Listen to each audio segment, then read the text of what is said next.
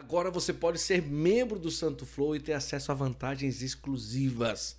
É, muita gente pergunta, Guto, como é que eu posso ajudar para o Santo Flow crescer mais, ter mais entrevistas, mais viagens? Olha, é muito simples. R$ 27,90 por mês você vai ter acesso a muita coisa boa. Primeiro, uma aula ao vivo mensal que esse mês vai ser com o Padre Duarte Lara. Sou o Padre Duarte Lara, convidando vocês para darem uma olhada na plataforma do Santo Flow. É isso. Eu vou estar Uh, presente no final do mês de maio, dia 30, terça-feira, uma aula uh, online live e aqueles que participarem uh, podem fazer perguntas. No dia 30 de maio, só para quem é membro da plataforma.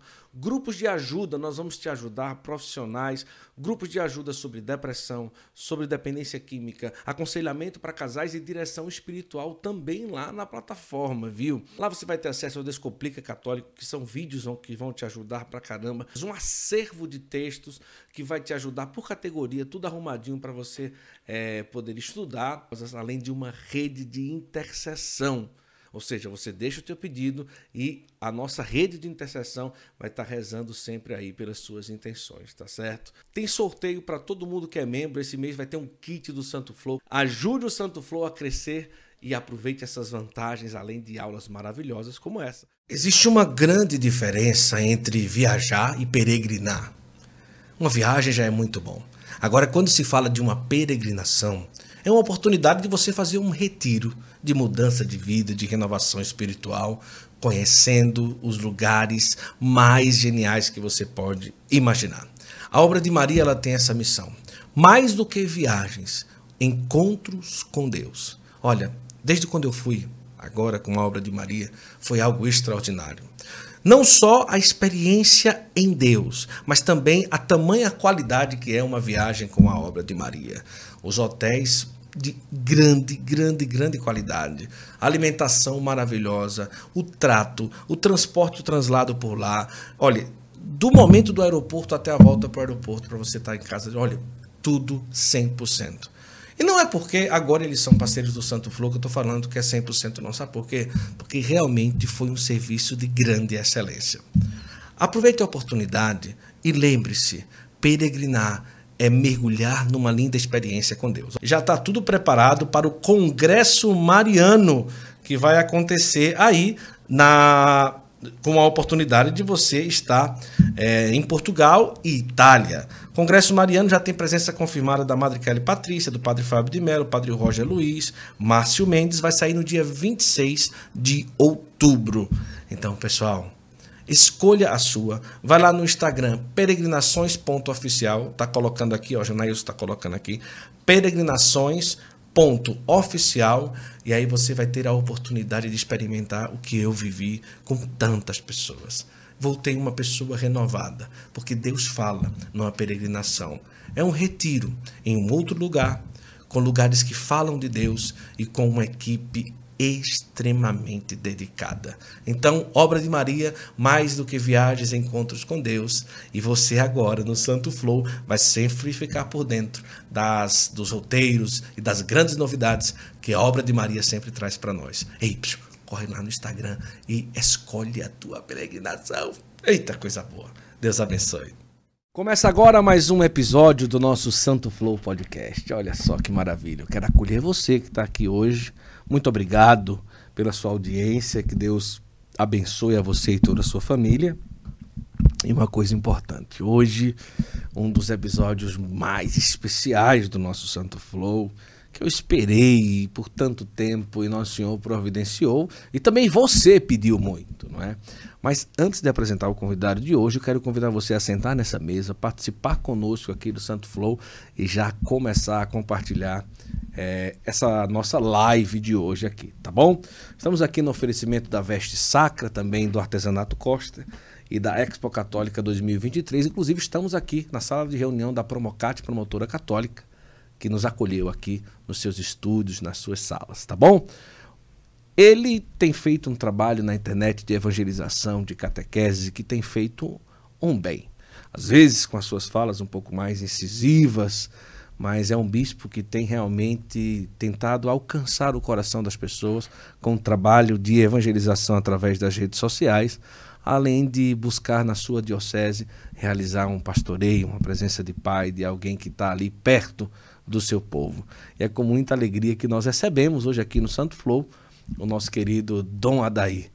Chegou o dia, sua bênção, Dom. Que alegria. Deus te abençoa, Deus abençoa você que nos acompanha nesta live. Muito obrigado pela oportunidade de estar com vocês. Eu quero muito agradecer a generosidade, porque mesmo quando eu comecei o Santo Flow, que eu mandei mensagem para o senhor, eu disse, olha, eu não consigo ir até você, mas a hora que você vier aqui, eu estaria à disposição e tudo. Então, agradecer a generosidade é, do senhor sempre estar disponível e também com muita alegria hoje aqui com a gente para a gente conversar um pouco, né?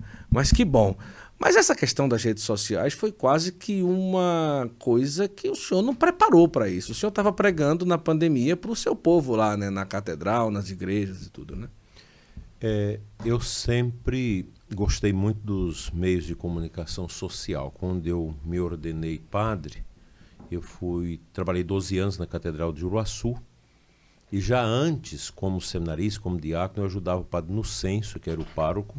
Hum no programa A Caminho da Felicidade, da rádio antiga Rádio Educadora de Uruaçu. Era um programa sempre é, veiculado às 15 para as 13 horas, 15 minutos, A Caminho da Felicidade. Depois, como padre, eu fiz esse programa, que tempo era muito rude as coisas, aqueles LP enormes. Você não tinha como deixar programa gravado, Sim, essa coisa toda. Tem que ser né? realmente ao vivo ali. Tem que ser ao vivo, não tinha estúdio, essas coisas assim. E, e o meu programa fazia um, um, tinha uma boa penetração, o povo das roças me escutava muito o programa Caminho da Felicidade. Dava uma catequese, um, um versículo bíblico, uma coisa assim. Depois eu fui transferido de paróquia, eu ajudei a montar umas três rádios comunitárias, mas sempre quando terminava de montar eu era transferido, não tinha como dar sequência. Mas sempre lidei com rádio. Sempre gostei de comunicação. Nas procissões eu gostava muito de animar o povo com os carros de som, trio elétrico, essa coisa toda. Aí quando bispo, eu continuei, comecei um programa, tinha uma freira que fazia o programa em Rubiataba, programa Oração da Manhã.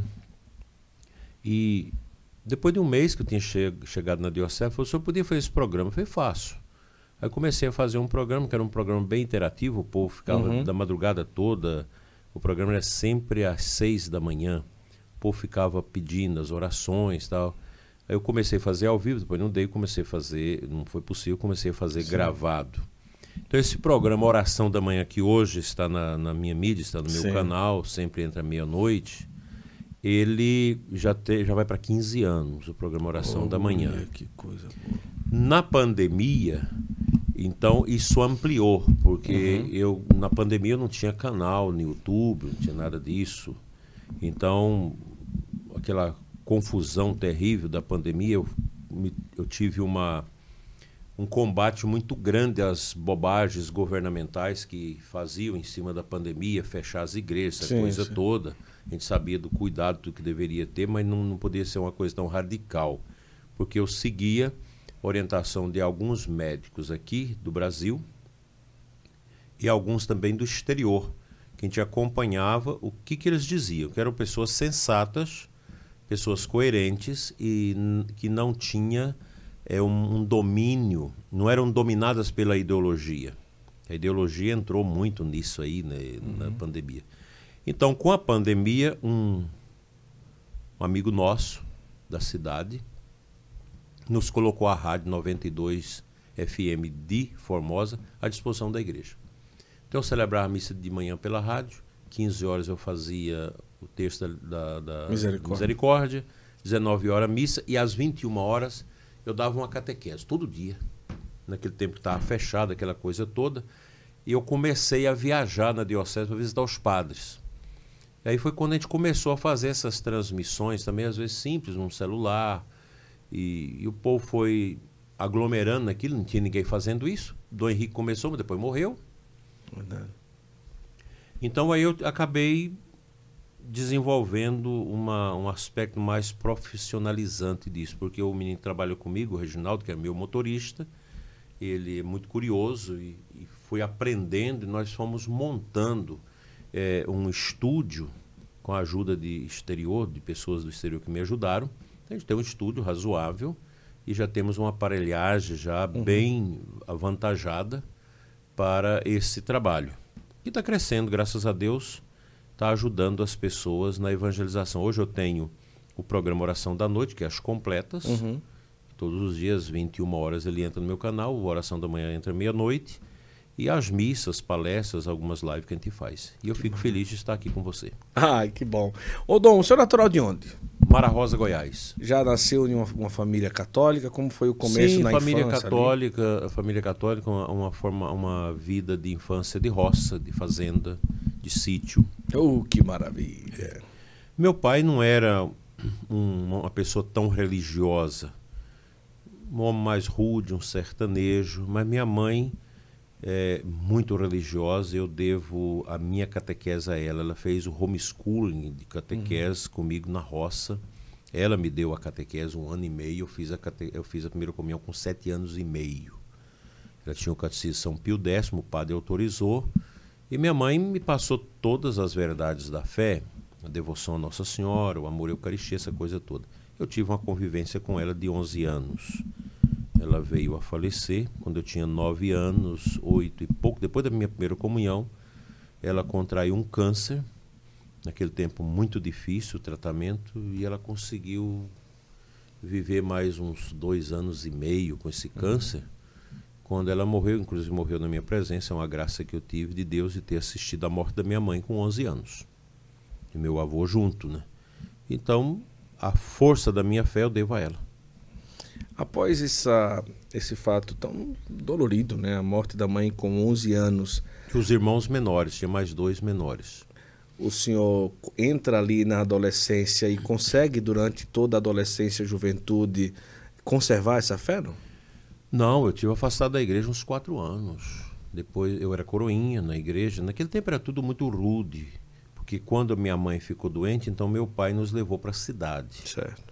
E aí foi quando eu fui coroinha do, do Monsenhor por uns, uns anos. E, mas ali, conhecendo a cidade, depois a decepção com Deus pela morte da mãe. Sim, isso marcou. E, né? Claro.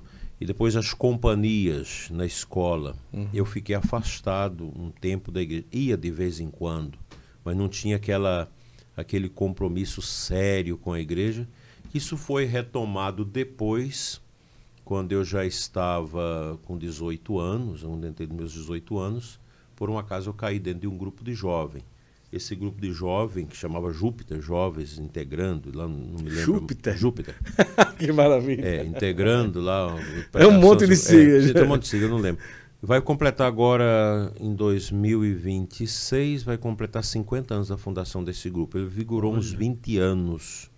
E nós estamos agora reunindo a turma desse, desse grupo, nós já temos aí quase uns 70 que Não, vivenciaram é. esse tempo na minha cidade, Campinorte, ali Sim. perto de Mara Rosa. Eu nasci no município de Mara Rosa, mas cresci em Campinorte. Então a gente está organizando esse, essa turma para se reencontrar, fazer uma missa, uma coisa assim.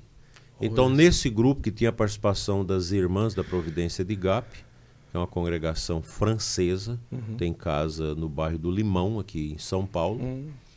E infelizmente é uma congregação que está definhando por falta de vocações. Uhum. Mas as irmãs nos ajudaram e por ali, então fiz todo um processo de, de, de vocacional e entrei no seminário já com quase 20 anos. Mas esses quatro anos que o senhor passa afastado, o senhor significa o quê? Afastado de não ir na igreja? Não ir na igreja, às vezes bebida, muita festa. Uhum. O mundo era diferente de hoje. Uhum. Você tinha um certo respeito, né? Não é como hoje, sim, que é um sim. mundo bem bagunçado, né? Não teve assim grandes, não tive envolvimento com droga, embora não faltou a oportunidade, né? Uhum. E foram anos que eu sei que os meus avós paternos, pais dos meus pais com quem eu morava, meus padrinhos de batismo, acho que eles rezaram muito por mim, mas era uma pessoa muito simples que não tinha condição de sentar com um neto para uhum. fazer uma correção, uma orientação assim, né? É a graça de Deus que conduz a gente. Após o grupo de oração, com quanto tempo que começa o desejo de ser sacerdote ali? O problema é que a minha vocação já nasci com ela. Você já tinha vontade? Sim, sim. Na, na infância, já com três, quatro anos, eu já sentia vontade de ser padre. Olha só. Com cinco anos, seis anos, eu já brincava de celebrar missa. O senhor acredita que o fato da ruptura, de ter perdido a mãe, acabou bagunçando um pouco ali o interior daquele jovem? Teve uma, ba uma bagunçazinha, mas eu penso que foi ela que ajudou, porque a freira que atendia minha mãe, levando a comunhão todo mês, que a missa tinha uma missa uma certo, vez por certo. mês. A cidade era muito pequena, não tinha padre, tudo de chão, não tinha asfalto. E as irmãs dominicanas, com aquele hábito grande delas, a irmã Encarnação, que depois deixou a congregação, ela sempre levava a Eucaristia para minha mãe. Quando eu me ordenei diácono, ela me partilhou: olha, a sua mãe é sua grande intercessora, porque ela falava para mim: eu tinha tanta vontade de ter uma filha freira, uma filha mulher para ser freira, mas eu consagro meu câncer a Deus para que um dos meus filhos seja padre. Meu Jesus. Então a minha vocação, acho que ela tem, ela é nucleada ali no sofrimento da minha mãe. Porque a gente rezava o terço juntos, ela com toda aquela agonia do câncer, né? De forma que mesmo afastado da igreja, mas a gente tinha aquele sentimento, né? Uhum. Aquele sentimento de religioso, ele era forte. De vez em quando você ia à igreja, quando o bispo ia celebrar, quando tinha uma coisa assim, sempre ia, né? Mas não era aquela coisa constante. E a vida de padre, assim, como que foi o processo do seminário? Depois, quando o senhor entrou, já entrou decidido e conseguiu caminhar bem na formação? Quando eu entrei no seminário, eu entrei para nunca mais voltar. Decidido? Sim. Que a vocação você recebe, você tem que tomar posse dela e, e, e direcionar a sua vida e não deixar que os seus olhos fiquem contemplando o retrovisor. Uhum. Então, quando eu entrei no seminário, eu entrei para ser padre com todas as limitações culturais. Sofri muito o primeiro ano do seminário, as dificuldades de redação, as dificuldades com português, não tinha tido uma alfabetização uhum. adequada, essa coisa toda. Mas Deus foi dando a, a, força. Eu fiz um compromisso com Nossa Senhora, quando entrei no seminário, de rezar o terço todo dia. Olha que coisa linda. Pela perseverança, então, isso me ajudou muito. Eu eu consegui superar muitas dificuldades, tive muitas, mas muitas dificuldades culturais, dificuldades ligadas ao relacionamento. Tinha gente muito ruim no seminário, uhum. pessoas de péssima estirpe. Tive muitos problemas com isso. Problema com padres também que não tinha é, adequado preparo para o seminário, que mas eu venci tudo isso uhum. tranquilamente fui vencendo com todas as dificuldades, fui aprendendo uma formação muito vazia que eu tive no seminário, naqueles tempos, no, no início das décadas de 80. Teologia da Libertação mandava em tudo e a formação estava numa crise enorme. Uhum. Tempo do Papa João, Papa João Paulo II, essa coisa toda, né? E quem me marcou muito na minha vocação foi o Papa João Paulo II. É um santo. Né? Quando eu entrei para o seminário, no início de julho de, 2000, de 1980, o Papa veio a Brasília, eu estava no seminário, então a gente teve um, uma, um contato assim, muito direto com o Papa. Sim. E aquela figura humana, transcendente de João Paulo II, era um homem extraordinário. Aquilo entrou dentro de mim, né? Uhum. E de outros colegas também, que hoje são bons padres. E a gente foi tocado pela figura de João Paulo II foi outro que me ajudou na vocação. E eu passei a sonhar com esse homem toda semana. Olha só. Quando ele morreu, eu nunca mais sonhei com ele. Caramba. E fui para o Rio de Janeiro. No Rio de Janeiro, a gente teve contato com ele três vezes. Às vezes que ele passava para ir a alguns países, fazia é, um, uma, um, uma aterrizada ali no, uhum. no Rio de Janeiro para descansar. E o Dom Eugênio, nosso cardeal do Rio de Janeiro, levava o seminário para tomar a benção do Papa. Olha. Que ele marcou muito. E logo no início do meu sacerdócio, eu tive a oportunidade de ir num retiro mundial de padres da Renovação Carismática Católica. Eu estava tomando conta da Renovação Carismática Católica. E tive um encontro com ele no Castel Gandolfo. Quem me levou foi o Dom Valfredo Tepe, já falecido, que era o bispo de Vitória da Conquista, uhum. na Bahia. Encontrei ele em Roma, me apresentei, ele falou, estou indo ver o Papa. Eu falei, mas o senhor podia me levar? Ele falou, aqui onde eu vou não dá, porque é uma missa, mas se você for no Castel Gandolfo, você vai. Eu tinha levado dois padres comigo, Uhum. que foram comigo, eu não sabia nada de italiano, eu sabia um pouquinho. E esses padres conseguiu ir nessa missa dos bispos em visita de Limna ao Papa. E eu dei, dei eh, duas vagas, dei as, a, cedi a minha vaga para um outro. E aí Deus me agraciou com ter encontrado na saída do Pio Brasileiro, que é o seminário nosso católico em Roma, do Brasil. Encontrei Dom Valfredo Tepe e ele disse, não, estou indo ver o Papa. É 11 horas, lá no, no, no Castel Gandolfo. Se você der de ir, peguei um táxi, consegui ir lá e fui. E lá eu tive um contato muito interessante com o Papa João Paulo II. Ele me deu uma bênção muito especial. A gente já tinha tido uma palestra com ele lá no Vaticano, Sim. 5.500 padres. Mas ali foi muito especial porque eu tomei a bênção dele, aquela palavra forte, né? Eu, eu trabalhava com a juventude e ele me entusiasmou ali rapidinho naquela conversa. Foi uma coisa maravilhosa. Quer dizer que Dom Adaí seria um bispo conquistado e marcado também por uma experiência carismática? A renovação carismática salvou meu ministério. Porque eu saí do seminário para perseguir a renovação carismática. Minha for- formatura foi, minha formação foi toda teologia de libertação, teolo- tudo. Então a gente tinha ódio da renovação sem conhecer.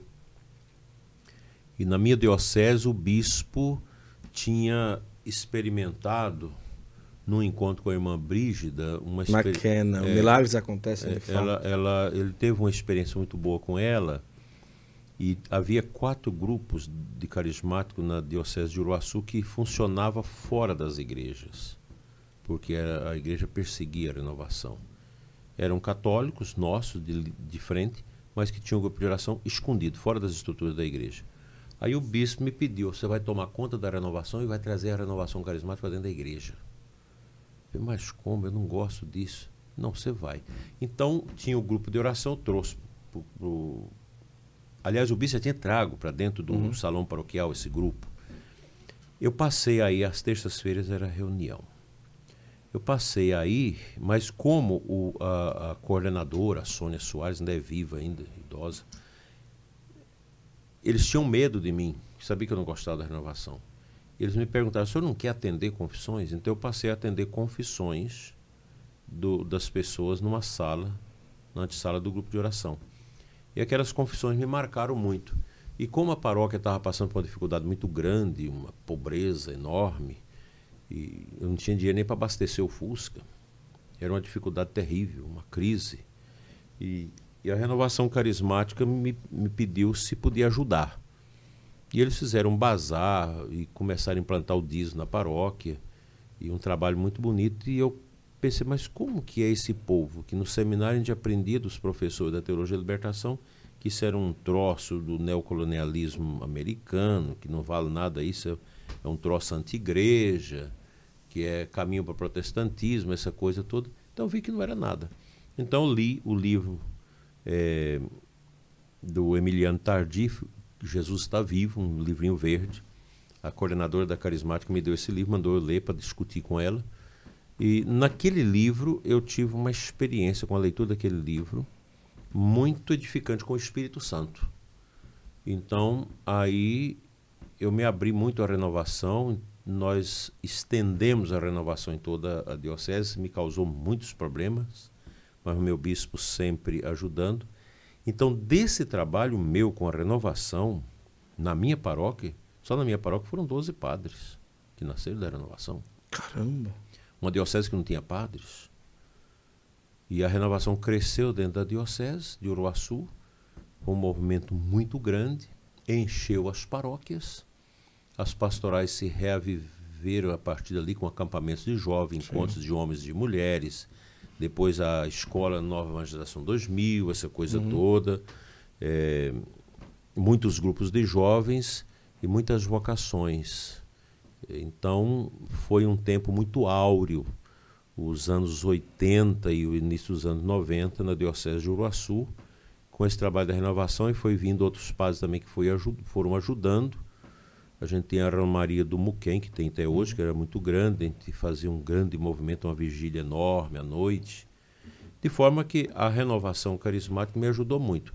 Fiz besteira? Fiz. Por falta de conhecimento, a gente fazia às vezes missas de cura, essas coisas, que hoje eu não faço e uhum. corrijo, porque a gente não tinha um conhecimento adequado uhum. de liturgia e isso tornou-se uma prática muito comum no Brasil.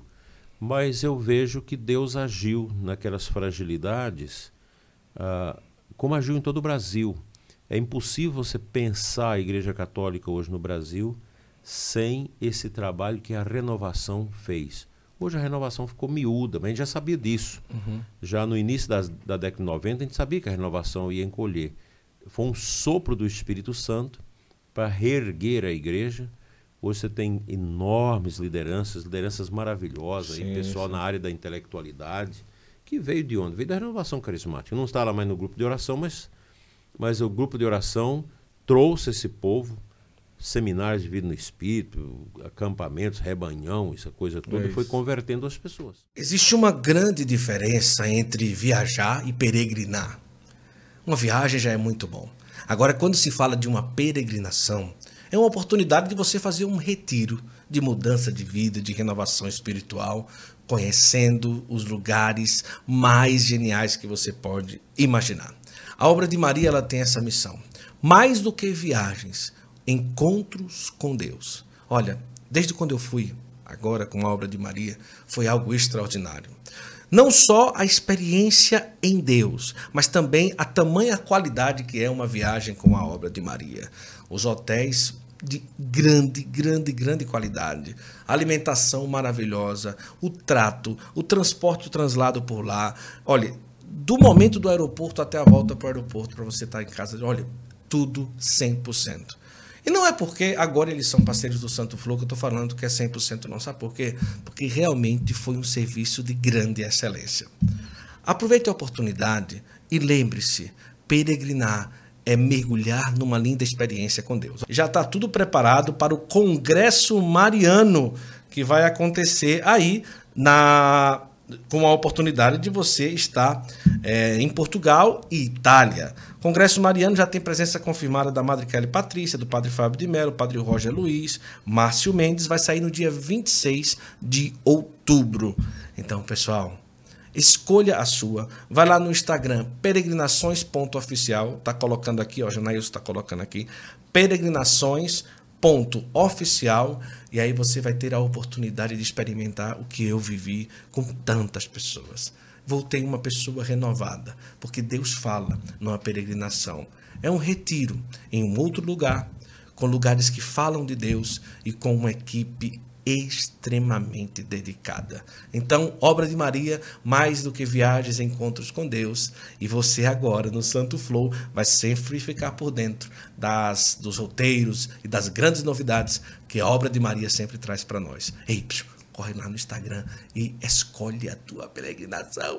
Eita, coisa boa. Deus abençoe. Agora, como padre, é... existem padres que as ventilações acontecem sobre ser bispo ou não, né? No caso do senhor, algo já era ventilado ou realmente foi uma surpresa 100%? Como que se deu assim essa questão toda de ser bispo? Havia comentários, as pessoas comentavam você vai ser bispo, mas eu não acreditava nisso porque eu não tenho mestrado. É o que eu, eu não tenho doutorado. Estudou em Roma? Eu não, nunca estudei em Roma. A minha formação foi medíocre. medíocre. Então, eu não pensava que seria bispo. Mas começou a ventilar isso aqui na Canção Nova, uma vez. A gente está gravando aqui em Aparecida. Sim. Então, aqui na Canção Nova, sempre eu vinha com o meu povo, nas férias, tirava as férias viajando com o povo aqui nesse, nesse circuito de ah, é. turismo é. religioso que uhum. tem aqui, né? Aparecida, Canção Nova. E o padre Jonas sempre rezava com a gente e ele falava, ah, você vai ser bispo. Ele dizia? Sim. O padre Jonas sempre, umas duas vezes mesmo, você vai ser bispo. Eu, acho que era até uma brincadeira. Muita gente falava. E quando foi chegando próximo, teve uma reunião do clero que alguns padres de fora que trabalhavam na diocese religiosa tirando foto comigo. Aí o meu bispo na época foi, essa, essa, você fica preparado o que os padres falam de repente pode acontecer. É que já tava, já tinha feito o meu processo, eu nem sabia, né? Então É. foi quando eu fui chamado para ser bispo. A gente nunca está preparado para isso. É, um, é uma, uma transição muito dolorosa e exigente, mas também é bonita, carregada de muitas graças. Porque você tem que mergulhar no estudo, estudar a liturgia episcopal, direito canônico, você tem que atualizar um monte de coisa em pouco tempo. Depois você pega uma diocese, você não sabe como que é ser bispo. Eu morei 12 anos com meu bispo e isso me ajudou muito. Ele ainda está vivo, 93 anos, é um, um homem muito ativo ainda. E eu morei com ele. Então eu aprendi muita coisa com ele, que eu trago para o meu episcopado hoje, aquilo que Dom José Chaves Uhum. passou para a gente. Que foi um bispo que teve um episcopado muito eloquente e dinâmico e muito eficaz. Então eu peguei muito dele. E a vida do bispo, você tem, você leva um tempo para acostumar com aquilo, né? Que você é uma autoridade, o bispo tem uma autoridade enorme na diocese. Os meus padres lá costumam dizer bem-vindo à paróquia, Dona, Dona Daí, tudo é do senhor, nós somos do senhor, a paróquia é do senhor, tudo é meu, tudo é meu, mas eu não tenho nada, né? Tudo é ver a Tudo é paróquia. do bispo. a paróquia do senhor, a casa casa tá do senhor, o, o padre do senhor, tudo é do senhor, é tudo meu. Então você tem que acostumar com esse, que é um, é um poder grande que o bispo tem, mas ao mesmo tempo é um poder muito frágil. Porque você não pode ser um déspota. Uhum. Você tem que saber ter a caridade no episcopado, você tem que saber trabalhar com seus conselhos, ter bons conselhos, conselho econômico, conselho de presbítero, conselho de consultores. Você tem que ter uma, um, um- um grupo de padres que te ajuda, e leigos também, no conselho de pastoral. Né? Então você precisa se cercar dessas, dessas forças vivas da diocese para lhe ajudar. Mas não é fácil, você tem que decidir muito sobre a vida das pessoas, né? Às vezes um problema de um sacerdote, de um seminarista, de uma religiosa. E a gente tem que vigiar. Mas é, é um- é ministério muito exigente e mais exigente nos nossos tempos, por causa de toda a perseguição que se faz hoje à igreja no mundo todo, né? A gente tem que ter uma uma tranquilidade para lidar com isso. Depois a fraternidade episcopal, né? Você tem a província eclesiástica, a nossa lá é Brasília, o, o regional da CNBB, Centro-Oeste, e, e depois a- o, o nacional, né? Que é a, a CNBB nacional. Eu acho muito interessante, né? A, a comunhão dos bispos. A gente é muito amigos. A gente sabe que há muitas diferenças de compreensões da igreja, compreensões políticas dentro do episcopado, a gente sabe todas essas latências que existem, mas no fundo os bispos conseguem ter uma fraternidade episcopal que ela é muito importante. A conferência episcopal, a CNBB, ela existe para promover isso. Essa é a natureza da- das conferências que foram criadas aí depois foi já antes do concílio já estava formatando isso e o concílio aprimorou isso o Código de Direito Canônico novo né? É para isso a, a, a- conferência ela é uma um espaço da comunhão e da unidade do, do episcopado naqueles temas que a gente sente muito comuns para dar um- um norte de unidade para a igreja às vezes funciona às vezes não funciona né então também há também essas dificuldades de ideias, às vezes dentro da, da própria conferência, mas é algo salutar. Eu acho mais positivo do que negativo. É, é o que eu ia falar. É, existem pessoas que é, colocam coisas na internet, principalmente sobre a CNBB, de uma forma muito forte, até às vezes, e até generalista, generalizando muita coisa, às vezes por uma posição de um ou por um caminho ali específico e tudo. A CNBB não presta. A CNBB é, é toda assim, é toda A, é toda Y, é toda e tal, não sei o quê. O senhor acha prejudicial essa, essa generalização quando se fala assim, você apontar e dizer, olha, realmente não presta, está perdida, está na. Não, como, é como o senhor pensa em relação a isso? Não, eu acho que é, realmente há muitos comentários, muitas críticas destrutivas que não ajudam. Mas nós, os bispos, precisamos também ouvir o povo. Eu, eu, eu, sinto, por exemplo, o povo mais conservador, o povo mais de direita, por assim dizer, que às vezes tem uma parte do episcopado que tem uma dificuldade de lidar com esse povo. Dom Henrique Soares, você conheceu muito, ele sempre partilhava comigo. Eu tenho uma preocupação porque esse povo que está aí é uma juventude mais conservadora, é um pessoal mais de adoração, é um pessoal mais mariano e mais da doutrina. E, e, e às vezes nós não os pastoreamos. Eu acho que precisa haver uma, uma abertura da parte nossa, dos bispos, para acolher. Porque a CNBB ela foi toda influenciada por esse contexto de igreja, do pós-concílio. Muita coisa do pós-concílio não tem nada a ver com o concílio. Tem muita gente que arrota sobre o espírito do concílio, mas nunca leu o concílio, nunca leu a Sacrosanto Concílio sobre a liturgia e quer, em nome da abertura do concílio, fazer coisas que não tenham nada a ver na orientação do concílio. Uhum. Se a gente lê a Lumen Gentium, lê a Sacrosanto Concílio, a Presbiteriano Ordem sobre os padres, a Optato Tossia sobre os seminaristas, a, a, a, sobre os religiosos. Então, o concílio ele não é uma promoção da anarquia litúrgica e pastoral na igreja, uhum. como muita gente acha que é. Não é. A gente precisa ir na fonte, leia, leia o concílio, leia o catecismo da igreja, o Código de Direito Canônico, que você tem um conjunto de orientação da igreja que é muito seguro. Agora, a igreja foi influenciada por isso. A CNBB também passou por essas influências. E isso ainda, ainda é uma, uma recorrência. Né? Então, precisa, eu acho que nós, os bispos, precisamos nos despojar um pouco daquilo que nós poderíamos chamar de preconceitos porque uma coisa é o conceito, outra coisa é o preconceito. E a gente precisa entender que nós somos pastores de todos. E muitos bispos conseguem fazer coisas boas. Eu, por exemplo, na minha diocese, eu lido com a CPT. Eu celebro missa todo mês e atendo um acampamento do MST, é um pessoal ligado a essa vertente de esquerda. Eu lido tranquilo com eles. E também atendo o povo mais conservador, sem nenhum problema.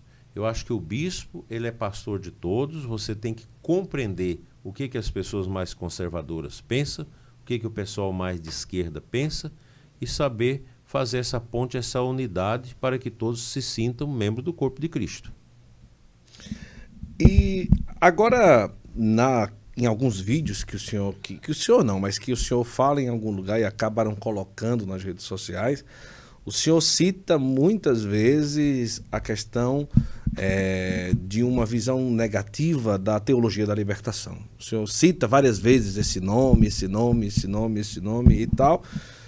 E a gente ainda percebe no Brasil que ainda é, que existem pessoas que seguem a questão é, de, como base algo ligado à teologia da libertação, padres, alguns bispos e pessoas, congregações e tal, não sei o quê.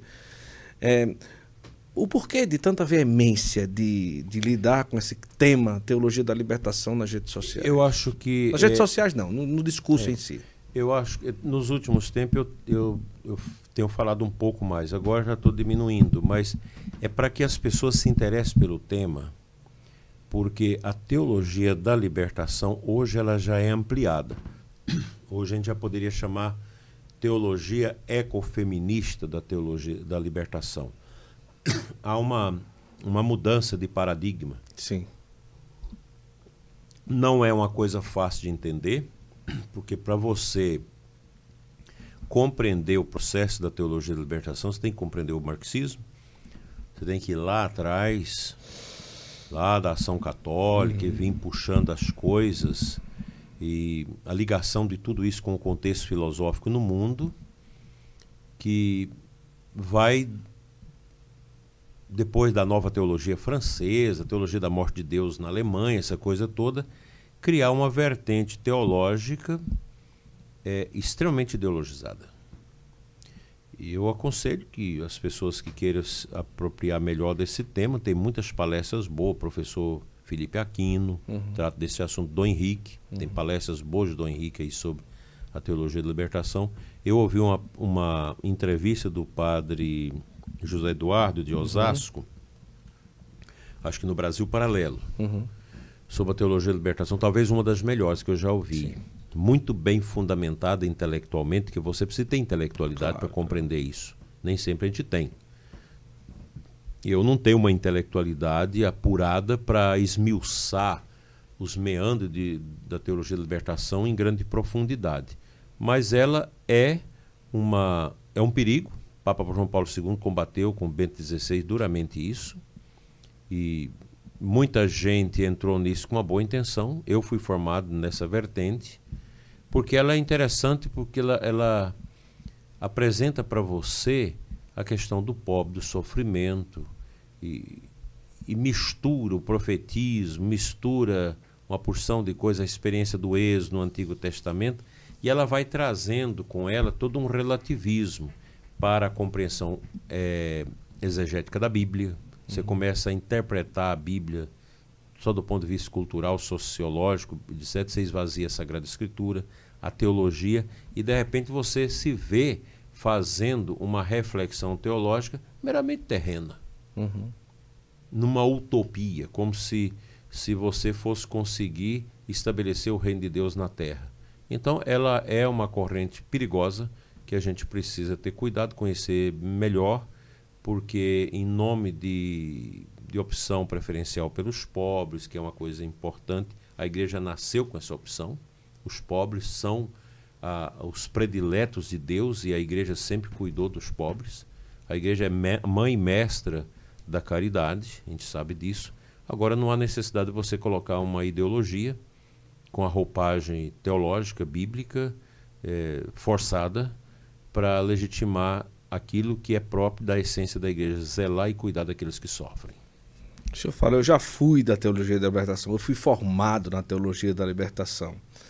E até que ponto é, é, esse processo como que foi? Não, eu estou achando que eu estou no caminho errado. Alguém influenciou?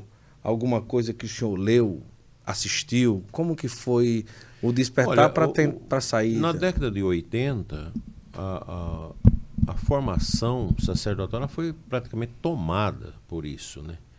Eu sempre tive muitos conflitos com aquilo que eu aprendi na infância com minha mãe, com aquilo que eu vi na, na, no seminário menor, com aquilo que eu recebi dentro da, da formatação da intelectualidade teológica.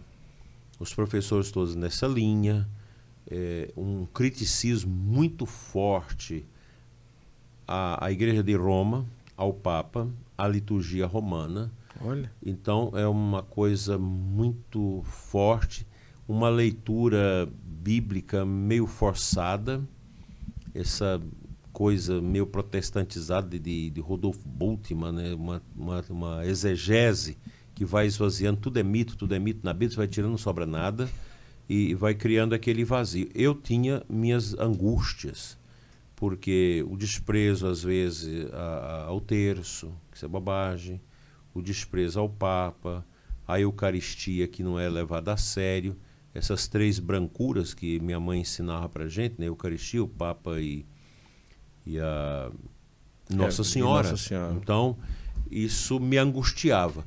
De fato, que quando eu terminei o seminário, que fui trabalhar com o povo, eu percebi que o povo não tinha nada a ver com aquilo que a gente aprendia. O povo não queria isso, o povo queria rezar. O povo tinha amor ao padre. A gente recebia palestras no seminário, no curso de teologia, de muita crítica né, ao estilo de padre. Né? O padre tem que ser inserido, o padre não precisa de clésio, não precisa de identificar como padre, tem que ser igual ao povo, essa coisa toda. Então, muita realidade que depois, como padre, eu via que o povo não queria aquilo. O povo queria exatamente realidades que eu não aprendi no seminário. Isso foi produzindo dentro de mim uma necessidade de uma releitura. E quando Bento XVI, que a gente combatia esse quando cardeal no seminário, porque ele era intrepidamente contra a teologia da libertação. Fez até aquela orientação libertas núncios, uhum. aquela coisa toda. Mas quando ele foi eleito papa, que eu comecei, eu já tava, eu já vinha lendo artigos de, de Cardeal Ratzinger na 30 Giorni, naquela uhum. revista italiana do Mário Andreotti, que esparramava pelo mundo todo, e eu achava impressionante a lucidez, a tranquilidade dos seus escritos e a profundidade. Sim. Aquilo já me incomodava. E depois, quando eu passei a, a ler as homilias de Bento XVI, ele come, comecei a ler livros do Bento XVI sem aquele preconceito que eu tinha dele no tempo do seminário, no início do sacerdócio. Então, eu fui fazendo um, uma, uma espécie de adornamento no meu conhecimento teológico de igreja, e realmente eu percebi que eu tinha que fazer essas rupturas com esses conceitos que não ajudavam. Aí entrou a questão da renovação carismática. A gente descobriu o que era evangelização no concreto, evangelizar de casa em casa, de, de uhum. fazer uma porção de atividades, de levar as pessoas a uma experiência de Deus.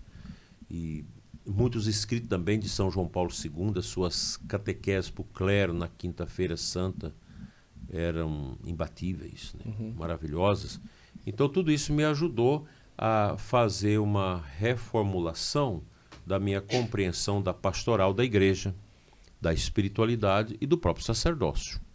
Eu acho que nesse sentido me ajudou muito. Eu pude fazer esse, esse caminho. Aí, a partir do ano 2000, eu comecei também a. Já antes de, de Bento XVI, foi em 2005, uhum. eu já comecei a fazer um processo mais de, de volta de leituras ao catecismo. Uhum catecismo da igreja, que saiu logo ali naquela, uhum. naquele tempo, e contato também com sacerdotes mais doados à espiritualidade, então tudo isso ajudou. Meu bispo também, que tinha um comportamento, uma prática episcopal pastoral, que nos fazia olhar para o céu e não somente para a terra. Hoje, se a gente conseguisse elencar aqui é, os maiores desafios, talvez, na vida atual de pastorear o povo de Deus. É, o senhor vai pensar, o senhor, dois minutos para o senhor pensar, que nem, às vezes nem precisa, né? Porque ele é tão rápido, né? Eu, eu termino a pergunta, ele Não, já vai. A resposta eu sei que já, eu já vi. Mas em dois minutos eu vou só falar aqui com o pessoal duas coisas bem interessantes. Primeiro eu quero agradecer a Veste Sacra. Hoje eu estou aqui com essa camisa bonita do Cordeiro de Deus. Bonita, né, Dona? Uhum. Não é? O senhor não Muito, é, ela tem um grande simbolismo, né? É, o anel do senhor tem um cordeiro também. Sim, tem. Tem um cordeiro também. E daí, você que está acompanhando a gente, você pode ir no site da Veste Sacra também comprar a sua camiseta belíssima. Camisetas que realmente falam de evangelização. Então vai no site, pede a sua camiseta da Veste Sacra e você vai ter a oportunidade de vestir uma camisa muito confortável e, acima de tudo, ter na sua casa uma camisa que vai te levar à evangelização. Então, Vai lá no site e a gente agradece muito aí a Veste Sacra pela parceria que sempre veste aqui o nosso Santo Flow. Agora, também agradecer a outra parceira do nosso Santo Flow, que inclusive mandou um presentinho pro senhor. Ah, é? Ah, é, ah, é, ah, é, um presentinho. O senhor falou muito do Papa João Paulo II e falou também das três brancuras. Eu gostei disso aí, as três brancuras. Qual que é? A hóstia consagrada. Nossa Senhora e o Papa. O Papa. O Papa usa batina branca desde Pio Pio, São Pio V. E Nossa Senhora era, com a veste branca. É, o, pa, o Papa Pio, São Pio V, ele então, era dominicano, tinha um hábito branco, ele estabeleceu a batina branca. E aí nós trouxemos a Nossa Senhora com a veste branca. Olha que coisa boa, tá certo? Deu certinho, não foi? O artesanato Costa mandou de presente para o senhor aqui e também muito a ver com João Paulo II. Eu, né? enco eu encontrei com a, com a pessoa da... da. Com a Áurea do artesanato Costa. E aí o senhor recebe de presente aí a Nossa Senhora de Fátima. No final, no final vou dar a bênção com ela. Vai dar a bênção. Bonito, o que é que o senhor achou? Maravilhosa. Linda, não é?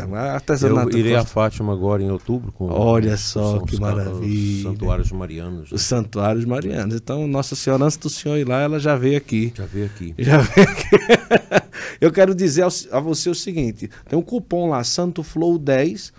É o cupom do nosso artesanato Costa e você vai ter aí a oportunidade de, com certeza, é, ter na sua casa uma imagem que vale muito a pena. E, Mas eu falava sobre os desafios do Andaí.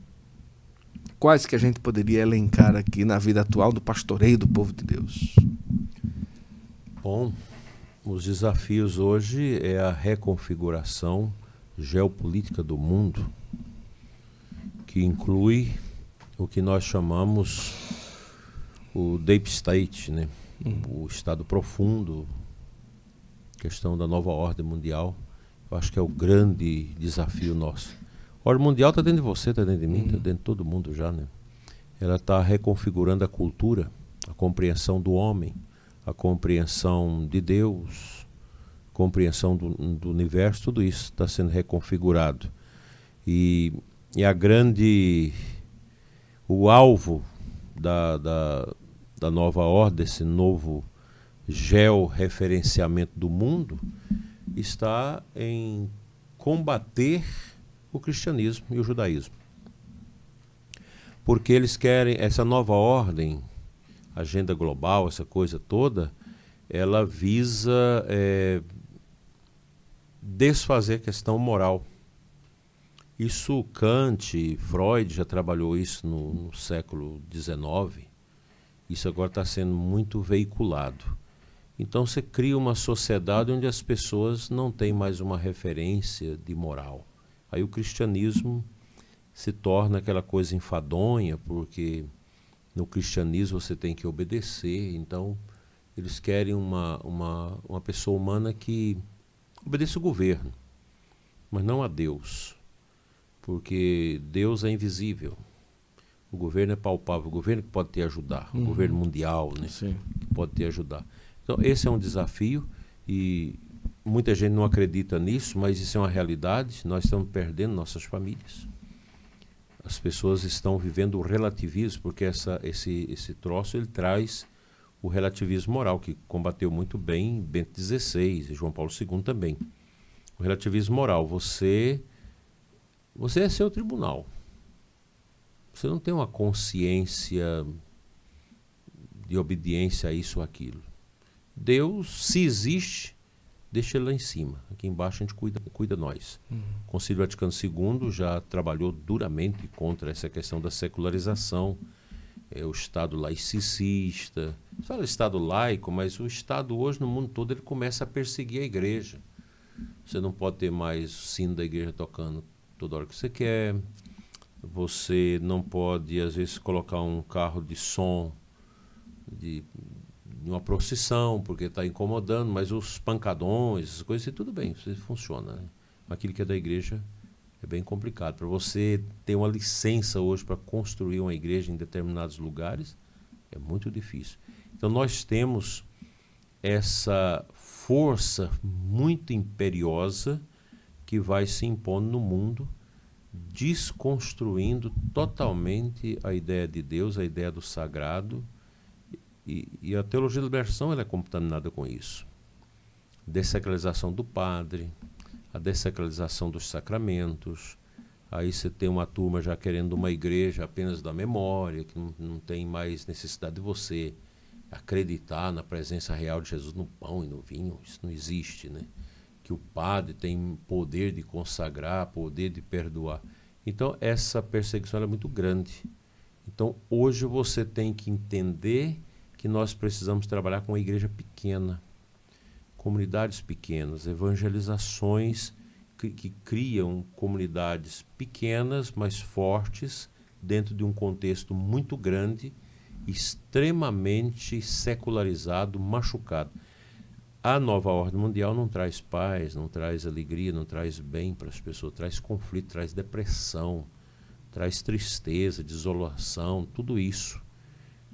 E, e nós estamos caminhando por um tempo de, da igreja muito diminuída no seu número, mas nós vamos ter aí daqui uns 40, 70 anos um, o início de um renascimento de uma igreja muito forte embora pequena, mas forte, bem maior que os templos que nós estamos uhum. perdendo na Europa, tanta coisa que ainda vamos perder, que é um, uma, um, um povo com a consciência de ser o novo Israel, que prepara a vinda de Cristo, um povo que, na humildade, testemunha o verdadeiro sentido do amor que brota da cruz. Uhum. Porque o centro é a cruz.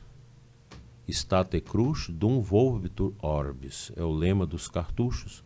A cruz estática parada assiste o mundo que gira ao seu redor. Então nós temos que ter esta convicção, e isso é verdade. A igreja nunca vai morrer. Uhum. Ela passa por esses gran essas grandes tribulações. Nós estamos passando por uma grande tribulação dentro da igreja. Há uma desconstrução da igreja a partir de dentro. Todas essas questiúnculas, brigas teológicas, complicação dentro do povo de Deus, dentro do clero, isso já é uma desconstrução a partir de dentro. O, o mal, ele persegue a igreja. E assim como Deus é, guia a sua igreja através das pessoas, uhum. o mistério da iniquidade ele interfere negativamente na vida dos cristãos através de pessoas, que são pessoas usadas pelo mal para desconstruir a igreja, para desconstruir a beleza do sacerdócio. A minha palavra é que nós precisamos, como padres, redescobrir o sentido nosso de santificação do povo de Deus, de santidade de nós mesmos dentro da igreja. E, então, a igreja não é uma ONG, o Papa Francisco já falou isso, e eu repito isso sempre: não é uma ONG, não é um sindicato. A igreja é a epifania do mistério. Uhum. Ela, ela é essa luz do ressuscitado. E ela brilha como o corpo de Cristo através dos filhos dela que entraram nela, que agregaram-se à túnica de Cristo pelo batismo.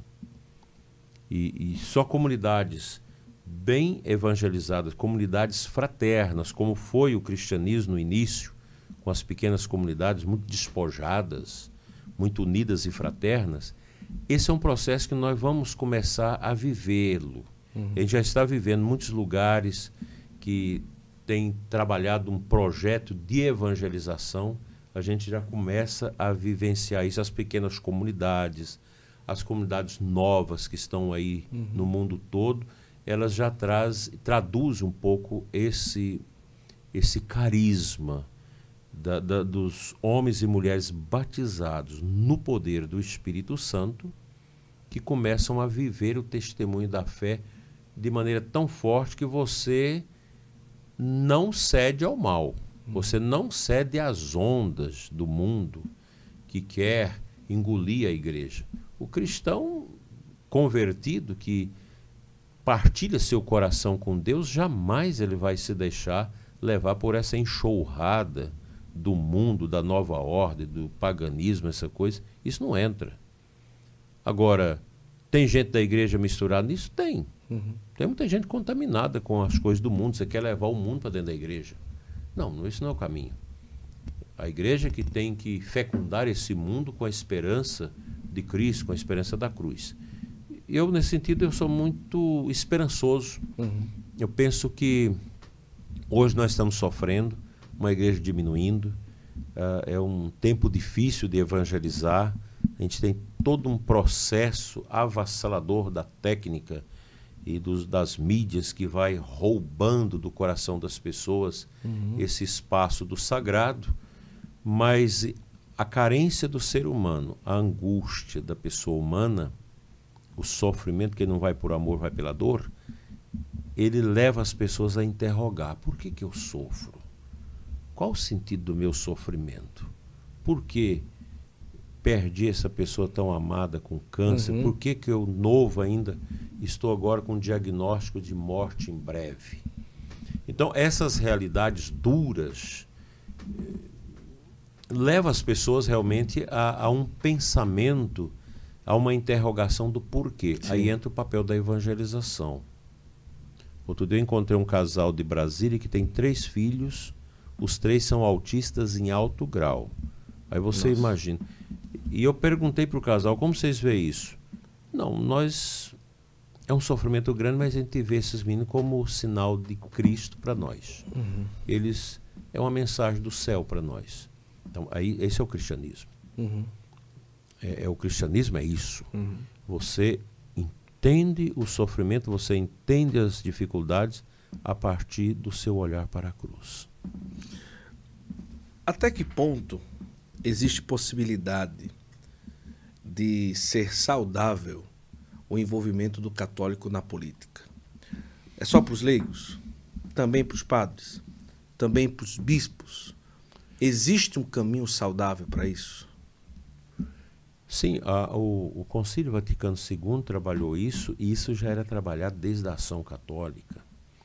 O apostolado dos leigos, que envolve também o apostolado na política.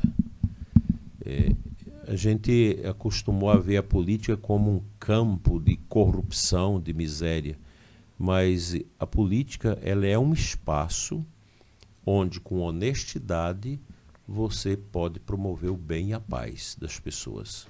Não tem outro caminho. Não existe um sistema político perfeito. A gente já conhece aqueles que não deram certo. Uhum. Mas o sistema democrático, da participação das pessoas, ele é, é o mais adequado, porque ele vai purificando. Uhum. Vai purificando as lideranças políticas.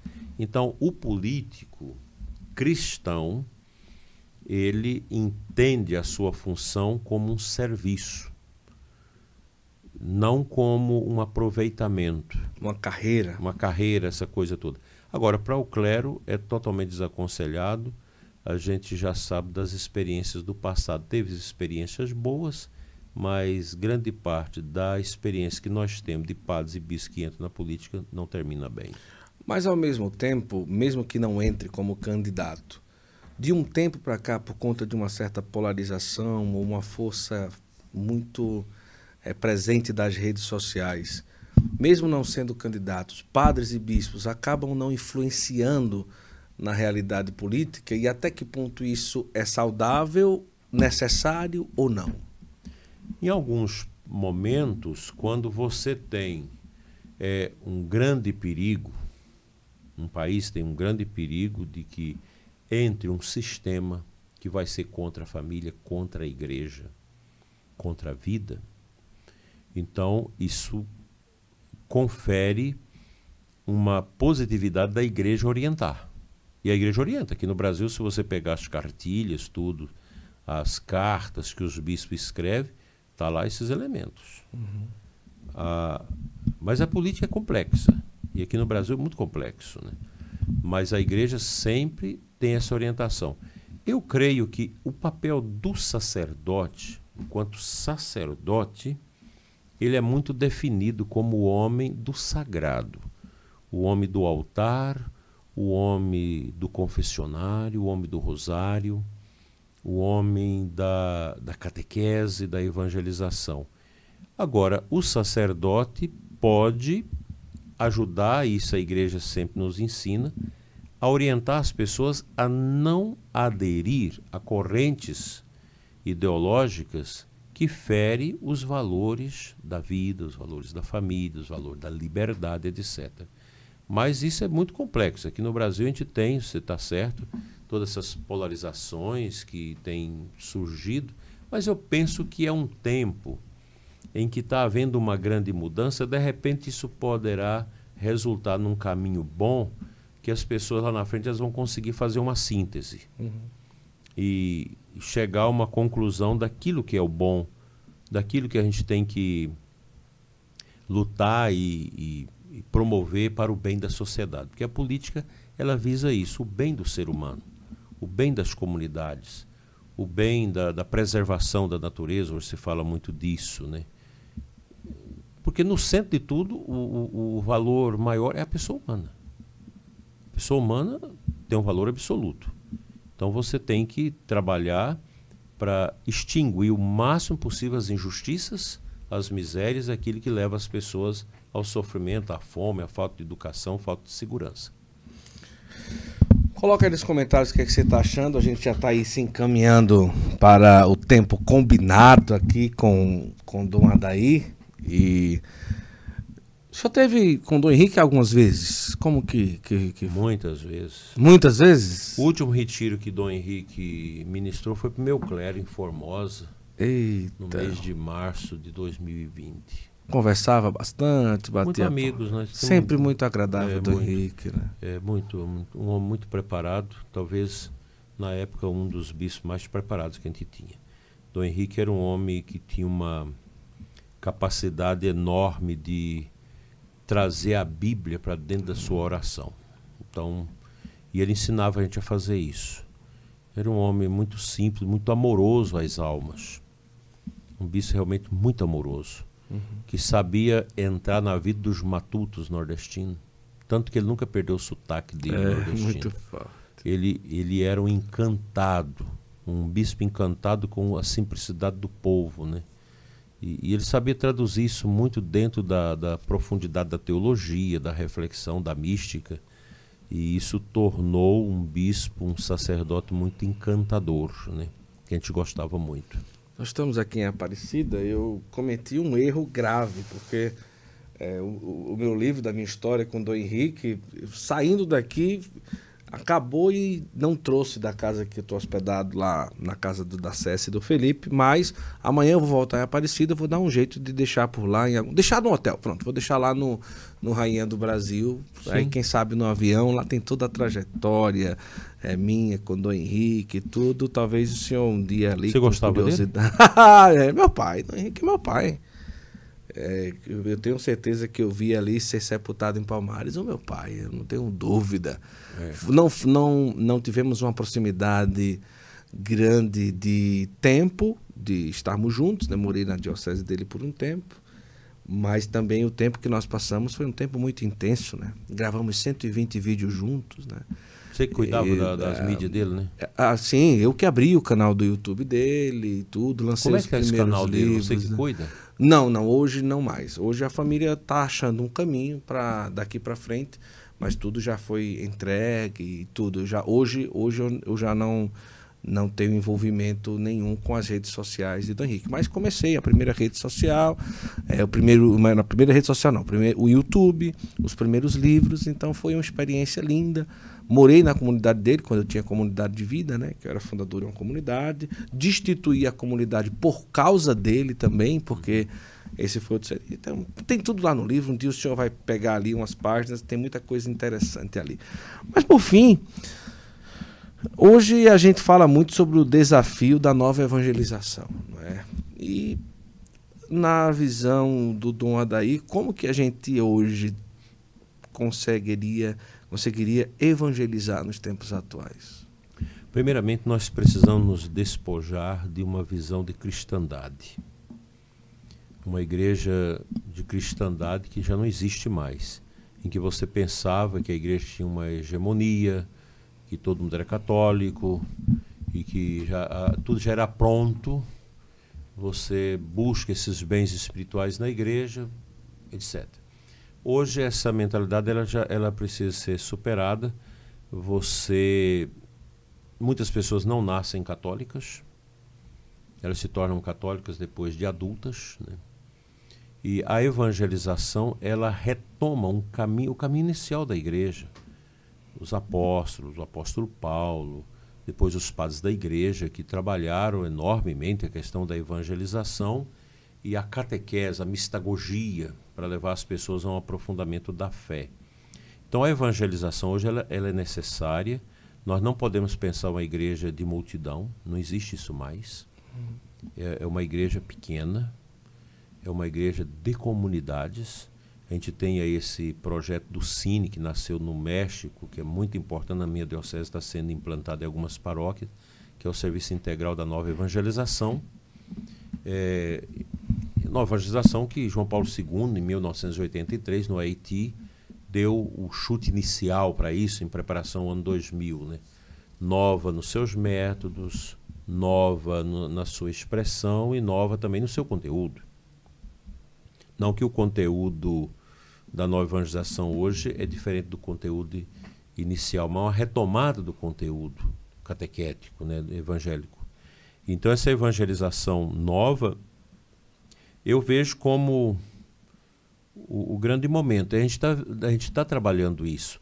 Uma catequese mais na linha da iniciação cristã, em que você cumpre aquelas etapas, a experiência de Cristo, depois os sacramentos, a vivência mistagógica, a vivência comunitária. É, isso é fundamental. Nós não podemos descartar essa realidade. O cristianismo é essencialmente comunitário. O cristianismo não é um individualismo. Eu sou cristão com Cristo e basta. Não, você tem uma comunidade, é a igreja. Uhum. O corpo de Cristo se expressa na, na vivência comum dos que aderiram a Ele pelo batismo. Então a, a evangelização precisa ser estudada, precisa ser vivida. O evangelizador precisa vivenciar essa intimidade com Jesus. Isso vale para todos nós, para os sacerdotes. Às vezes a gente é padre, mas ainda não teve aquela experiência profunda de uma adesão a Cristo. Sem isso não há evangelização. Uhum. A evangelização ela é primeiramente querigmática. É o que o grupo de oração da renovação faz. Uhum. É o querigma, você traz as pessoas que estão afastadas. Nós vamos ter que trabalhar isso. Uhum. A evangelização dos pagãos. Tem famílias que o pai e a mãe são da igreja, mas os filhos são pagãos. Uhum. Então, no paganismo. E, e, o paganismo ele não preenche a vida da pessoa. Você viver daqui para baixo só para comida, bebida, sexo, dinheiro é, é, muito é muito fútil. Uhum. Então isso gera angústia, gera inquietação dentro do coração das pessoas que elas criam uma fome pelo invisível que elas não sabem. Aí é onde entra a evangelização, você alcançar as pessoas. Uhum. Aí você usa as mídias.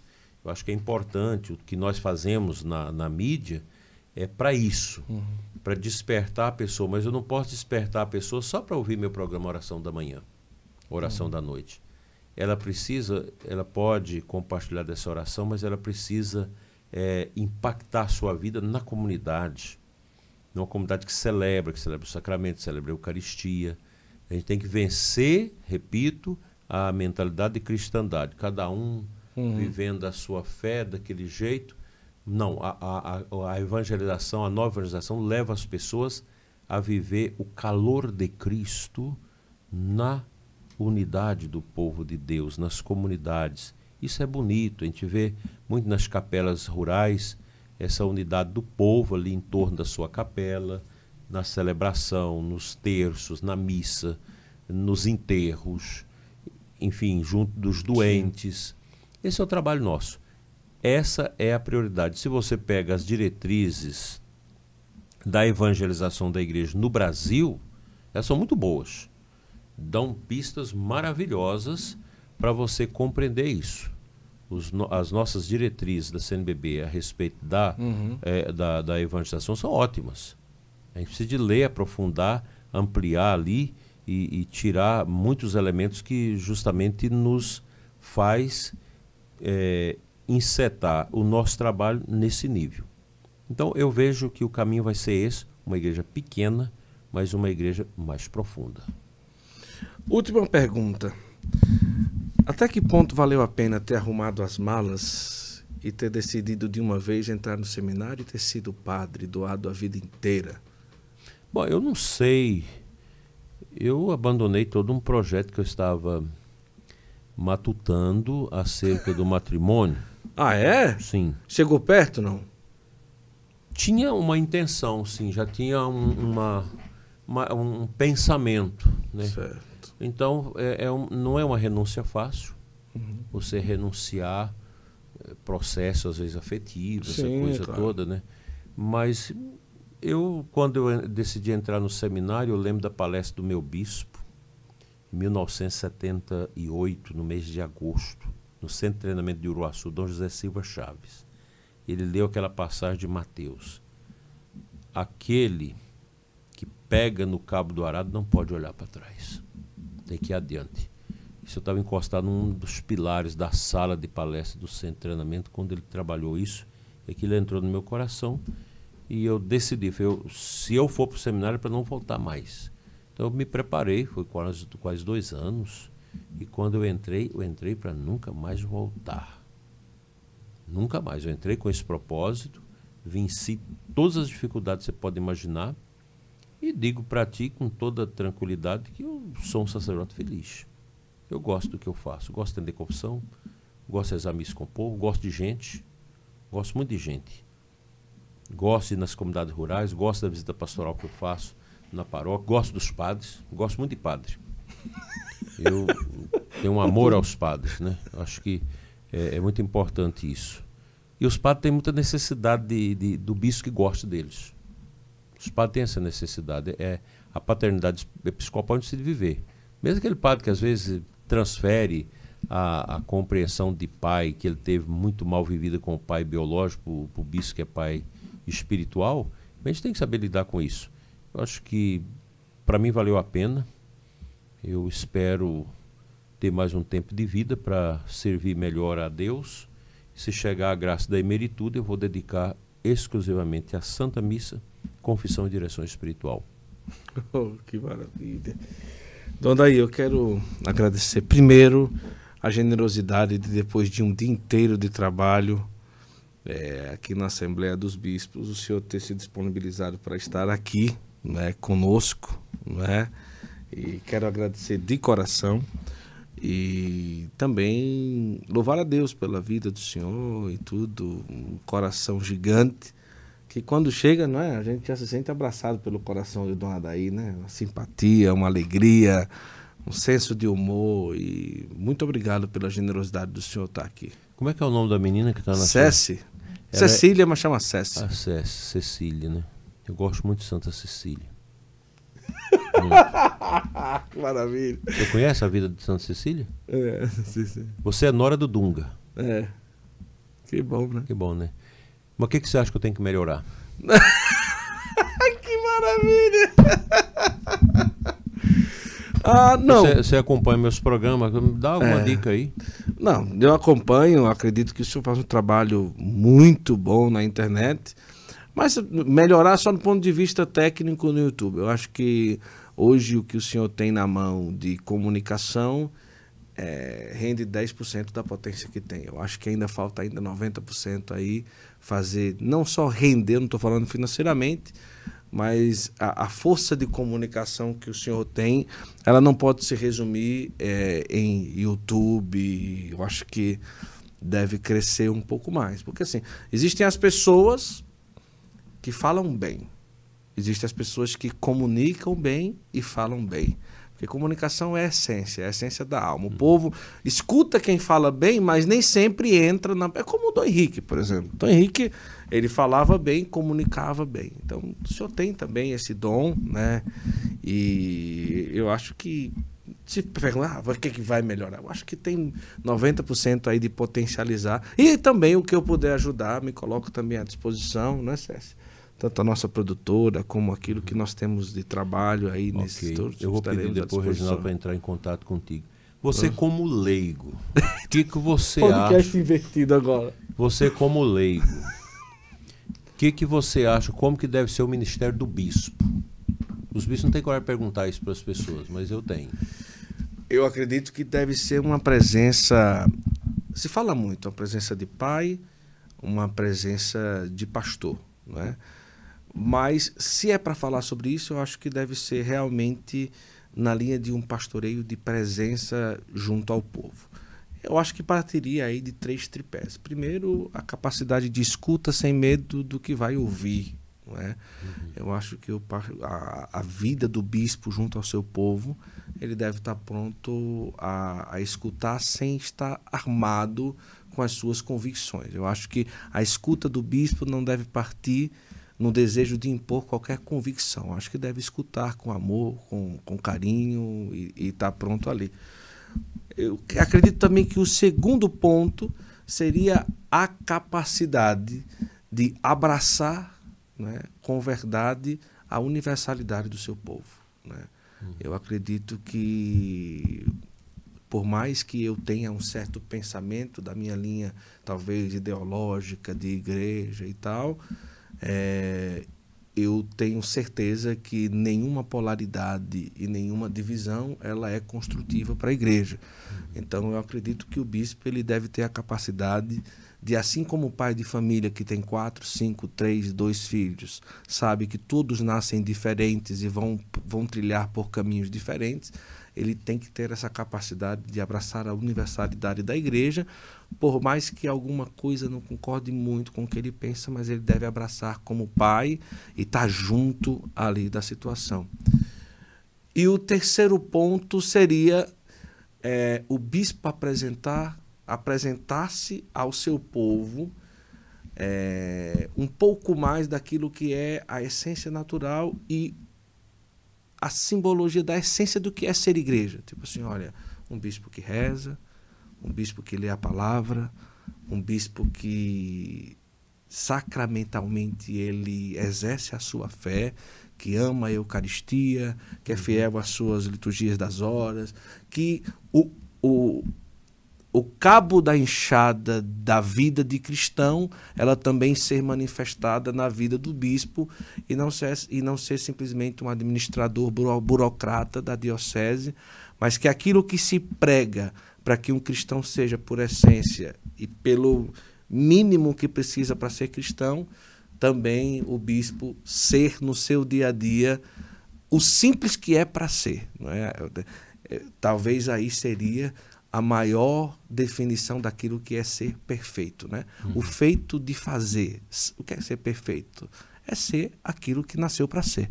Né? Então, o bispo ser aquilo que é para ser como um cristão, como um católico. Ah, talvez falei demais, mas eu acho que eu penso. A pessoa me pegou muito, de surpresa, né? Também, né? Muito interessante. então, para você, o bispo é, é importante? Ah, demais. Demais. Demais. Demais. Eu acho que quando eu vejo bispo entrando na igreja com seu báculo, eu muitas vezes me emociono, porque ali é a a confiança que a gente tem que alguém está pronto para segurar a sua ovelha, ou para corrigir, ou para amar, ou amar, corrigir, ou para levantar se estiver doente, ou então quando eu olho para aquele báculo eu digo assim, pronto, tá todo mundo aqui, mas alguém está ali pronto para exercer a possibilidade de que alguma ovelha precise ou não, ele está segurando para conduzir, para segurar. Então, eu, eu vejo muito isso, né? E, e, lembro de uma história quando o Dom Henrique, em um dos um acidente que ele teve, né? Em que a mulher, ele não sei se ele cochilou, vacilou um pouco numa curva e entrou numa plantação de macaxeira, de aipim, né? Então o carro voou e ele só que a plantação muito fofinha, então o carro dele ficou ali, né, e tal, e tal. Aí lá vem a mulher no meio do sítio, assim, né, gritando: Meu Deus, meu Deus, um carro, um carro, um carro. E aquela zoada chamou os vizinhos e tal, não sei o que. Tudo. Aí quando abriu, viu ele de batina. Aí disse: Meu Deus do céu, e é um padre dentro do carro. Aí ele pegou o solidel no banco do carro, pegou o solidel, botou na cabeça e disse: um padre não, um bispo. Se fosse um padre, o carro tinha virado. Mas no sentido que essa palavra solidel, né? Tipo assim, é como se fosse assim, ó, está aqui é como se fosse Deus e eu estou abaixo de Deus. Então, isso para mim soa muito forte, né? O bispo que abaixo de Deus traz a voz de Deus para o seu povo, né? Então, o quanto esse solidel ali fez diferença quando ele pegou no banco do carro e botou na cabeça e disse: um bispo, um padre não. Aí pegou assim, graças a Deus não se machucou quase nada, só arranhãozinho ali. Um, um bispo, né? Tava Mas ele pagou as macaxeiras? Eu conto essa história no livro, que é muito engraçada. Mas né? ele pagou a, a, a, não, não, não, não, não. Mas a diferença que ele fez ali, não. Ó, tá aqui, não. Um padre não. Ele pegou o solidel, mesmo ali, na hora do acidente, ele não esqueceu daquilo que ele era, né? Então, um bispo, né? Tava ali. Mas, mas é isso, eu, eu vejo muito nesse sentido. Te agradeço, acho que isso é a sinodalidade né, que o Papa está pedindo, escutar. Né? É bom te escutar os leigos, o que, que os leigos pensam da gente e o que, que a gente tem que ser. É, Deus lhe pague. Dona Daí, muito obrigado. Eu quero agradecer também a César. Estamos aí aqui na temporada São Paulo, ó. Muitos episódios, um atrás do outro, né? Geralmente é Zulene, minha esposa, que aguenta esse tranco comigo, né? E aí a César está fazendo aí um, um, trabalho extraordinário aí, aguentando o nosso rojão. Teve essa semana, antes de ontem, nós chegamos três da manhã em casa gravando, né? Uma loucura, mas para Deus, eu acho que tudo isso importa. Não é simplesmente um trabalho, mas eu sei que cada palavra que sai daqui é, serve para a edificação do reino de Deus. Então agora eu vou orar. Vamos lá. Senhor nosso Deus e Pai, que nos deste teu Filho Jesus pelo seio de Maria. Quero te suplicar neste momento, Senhor, por essa pessoa que está acompanhando esta nossa palavra. Pedir a intercessão Nossa Senhora de Fátima por você, pela sua família, pelos seus trabalhos, pelas suas dificuldades e também louvar a Deus pelas suas alegrias.